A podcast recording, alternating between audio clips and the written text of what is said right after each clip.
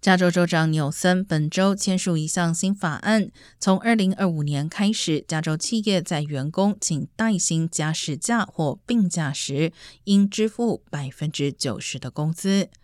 加州在二十年前创建了全国第一个带薪加事假计划，用意在确保更多的低薪工人照顾家庭的同时，还能养家糊口。然而，许多员工并不知道相关福利，或是担心因请假而减薪。根据加州预算和政策中心的数据，截至二零二零年，高收入者使用带薪加时假的可能性是最低工资等级工人的四倍。